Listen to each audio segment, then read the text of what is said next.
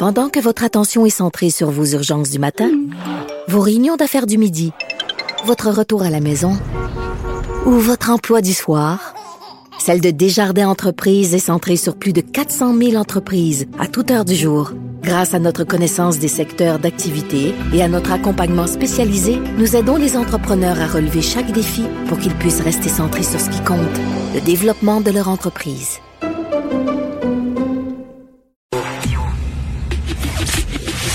Le, commentaire de Félix Séguin, un journaliste d'enquête pas comme les autres. Mon cher Félix, le couvre-feu est quand même très respecté au Québec. Oui, ces images-là ont euh, été euh, quoi diffusées euh, pas ad nauseam parce que en, présence d'un événement qui fait l'histoire comme celle-là, les réseaux de télévision avaient déployé des équipes sur le terrain à partir de 20 heures. à TVA, LCN, il y avait notre hélicoptère qui survolait la ville et c'était ma foi, assez surprenant de voir ces images-là. Il y avait comme quelques, on dirait, euh, dans la gradation, si tu veux, de l'effet que cela pouvait nous faire, il y avait encore un sentiment euh, de pause bien plus visible, je crois, qu'au début de la pandémie, donc en mars, quand on a mis justement le Québec sur pause.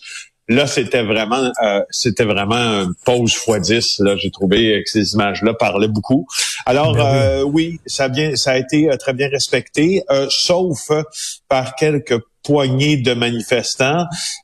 j'ai bien, j'ai bien entendu la manchette d'LCN qui commençait par ce qu'on appelle en télévision des options, hein, c'est-à-dire qu'on laisse jouer le son de quelqu'un qui parle un peu avant de dire la manchette.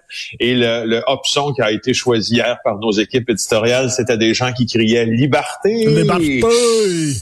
Et euh, voilà, c'est d'eux dont je parle là, quand je dis que ça n'a pas été respecté par certains il y a eu 300 constats d'infraction d'au moins 1500 dollars qui ont été euh, remis dans la nuit de samedi à dimanche. Euh, il y avait 150 amendes qui avaient été remises par la Sûreté du Québec.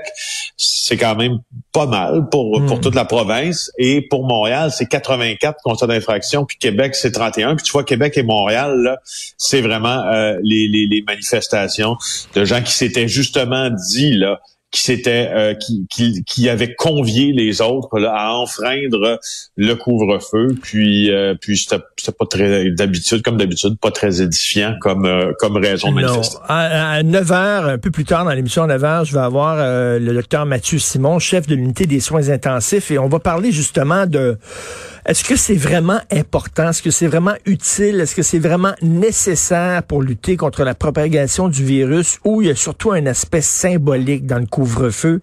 Euh, on est quelques-uns à se poser des questions. On va en parler avec euh, ben, Je pense que oui. Je pense que je pense qu'il va avoir, je pense qu'il va avoir la, la, réponse sans se couper, docteur Simon. Là, je pense qu'il va dire qu'il y a un symbole dans ça euh, parce que c'est certainement pas fait puis tu sais, je, je, je m'inclus là dans, dans une, classe de gens qui, après 8-9 heures, normalement, d'habitude, là, on est souvent revenu à la maison. Alors, c'est c'est sûrement pas, c'est sûrement pour une catégorie de personnes qui se déplacent quand même. Mais la question que je me posais en voyant les images, euh, euh, tu sais, je veux dire, vendredi, moi, je revenais, euh, je revenais du ski, c'était assez tard, euh, puis les routes étaient pleines, pleines, euh, fréquentées. Et je me disais samedi, bon ben, où ils sont où tous ces gens-là? Donc, si ben oui. c'était, ils sont où? Mais là, mais je me demandais exactement, parce que là, bon, il n'y a pas une auto qui roule, là, c'est, vraiment des rues désertes. Et je me disais, bon, les gens qui roulaient à 9 h le soir, ils allaient où? Exact. Ils allaient où, ces gens-là? Parce que tout était fermé, donc, c'est-tu parce qu'ils allaient visiter des gens, ils allaient souper chez des amis? Parce que, pourquoi ils roulaient dans la rue? Ben c'est ça, c'est la question que je me pose. Alors je dis, il y, a comme deux, portions de cette analyse-là. Je suis sûr que le règlement n'est pas nécessairement fait pour la majorité des Québécois qui vivent à cette heure-là. Ben écoute, on sont devant la télé, puis ils se préparent à aller au lit pour plusieurs. Euh, puis d'un autre côté, où étaient les gens euh, qui n'étaient plus sur les routes à partir de samedi? C'est toute une question. Franchement, je me demande ce qu'ils faisaient. Ben oui, tout à fait, tout à fait. Donc, euh, les gens qui respectent euh, pas mal le couvre-feu, en tout cas, c'est mieux d'avoir un impact, hein, parce que les gens vont se dire, ben pourquoi on a fait ça d'abord si effectivement les chiffres ne baissent pas? Mais je dis rien qu'aux gens, est-ce que, est-ce que vous regardez ce qui se passe en Angleterre? On veut pas arriver là. Et en Angleterre, il y a des chirurgies qui sont reportées, des chirurgies importantes, des gens qui ont des cancers, des cancers virulents avancés et qui ne peuvent même pas être opérés parce qu'on est complètement débordés. Ils ont perdu totalement le contrôle. On ne veut pas se rendre là. Donc, un petit effort encore. Oui, exactement. Écoute, euh, ton confrère a fait pleurer ma blonde. Alors, euh, je rentre dans le salon, ma blonde lisait le journal, puis elle braillait à Je dis, donc, qu'est-ce qu'il y a? Elle a lu le témoignage de Jonathan Tremblay qui s'est fait euh, opérer à cœur ouvert en pleine pandémie. Et effectivement, c'est un texte assez émouvant. Oui, quelques mots sur mon collègue Jonathan Tremblay, un maudit bon journaliste, un de nos euh, meilleur jeune journaliste là euh, au journal de Montréal. Et euh, il a et, c'est moi c'est là où j'ai trouvé ça très émouvant d'ailleurs. Ça ça c'est c'est venu tout près de me tirer une larme cette affaire-là parce que jamais nous les collègues de Jonathan, en tout cas pour plusieurs, pour moi, nous n'avions connu la condition médicale de notre collègue qui lorsqu'il est né, ben euh, avait une malformation euh, cardiaque, puis ça affectait euh, ça affectait quand même un enfant sur 100 au Québec en 1993. C'était l'un des premiers bébés bleus. il y avait des teintes bleuâtres ces bébés-là après la naissance parce qu'ils avaient une, une, chirurgie là à cœur ouvert qui avait été réussie. Alors il y avait une petite une petite teinte bleue. Alors, il savait, Jonathan, qu'il devait à terme se faire probablement réopérer pour euh, se faire installer euh, près de la, cage thoracique, là, euh, valve et tout ce que ça prend pour qu'il continue à vivre. Alors, il a subi cette opération-là le 4 décembre. C'est une chirurgie cardiaque. Puis là, le taux de mortalité à la COVID grimpait énormément. Hmm. Sa mère, à Jonathan, était déjà décédée plus tôt là, de, de, maladie. Il ne reste que son père. Son père pouvait pas aller avec lui. Il était très inquiet. Jonathan il raconte dans un texte au jeu, hein, c'est rare qu'on en fait des textes au jeu, mais ça, c'était la bonne occasion de le faire en maudit. Raconte que euh, que, que, que, que, il voit les infirmières là, tu sais. Non, non, mais c'est son père, son, père qui va le mener à l'hôpital, euh, juste jusque devant l'institut de cardiologie, mais qui peut pas entrer avec lui. Et euh, là, Jonathan qui se retourne vers son père et dit bon, on va se voir l'autre bord.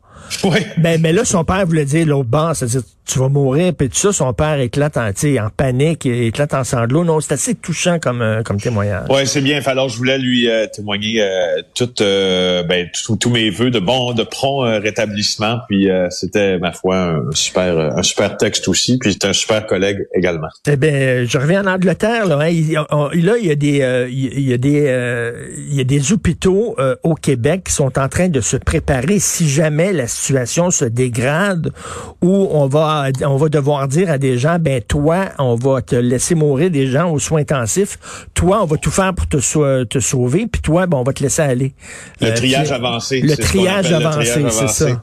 Exactement. Donc, il y a des protocoles qui ont été mis en place dans certains hôpitaux du Québec si jamais la, euh, la situation se dégrade. Ça existe depuis le printemps, euh, ces protocoles-là, parce que c'est plate à dire, mais il faut y penser. Euh, on est mieux dit... Bon, ça me fait mal juste de le dire présentement, mais mais il, fallait, faut voir venir le pire. Il faut pas euh, que, que cette situation-là arrive puis qu'on soit pas capable de faire du triage avancé. évidemment, on ne veut pas faire du triage avancé, ce serait beaucoup trop triste. Les, les, les, euh, les médecins, moi, que, que, que, je connais, je sais pas pourquoi, j'ai comme un entourage euh, d'amis qui, qui sont des médecins, majoritairement des médecins.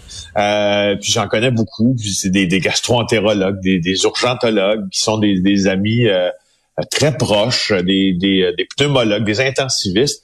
Puis, euh, ce qu'ils disent unanimement à propos du triage avancé, c'est qu'ils en ont, euh, ma foi, même si c'est des gens très rationnels euh, et capables de, notamment sur les intensivistes, en situation euh, de stress puis en situation pesante, ils sont capables de prendre des décisions, mais celle-là, euh, pour, pour eux, c'est une décision qui défie, euh, qui défie un certain humanisme euh, que, les, que les médecins euh, ont inscrit ben dans leur dans ben leur cœur, puis ça, ils veulent pas aller là.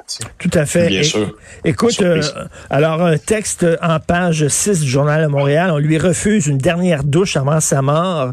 un homme qui était en fin de vie, il voulait prendre une douche avant de passer à trépas, puis on l'a refusé. Ouais, je, je voulais pas je voulais pas sombrer dans une certaine démagogie là en disant que euh, ça, c'est un vieux truc. Hein? Tu dis, je veux pas sombrer dans une dernière démagogie en disant que, tu dis pareil, mais je veux juste dire qu'aux États-Unis, il y a des condamnés à mort qui ont ce genre de traitement-là, puis Ben qu'on oui. leur permet un dernier repas, puis une dernière douche, puis enfin.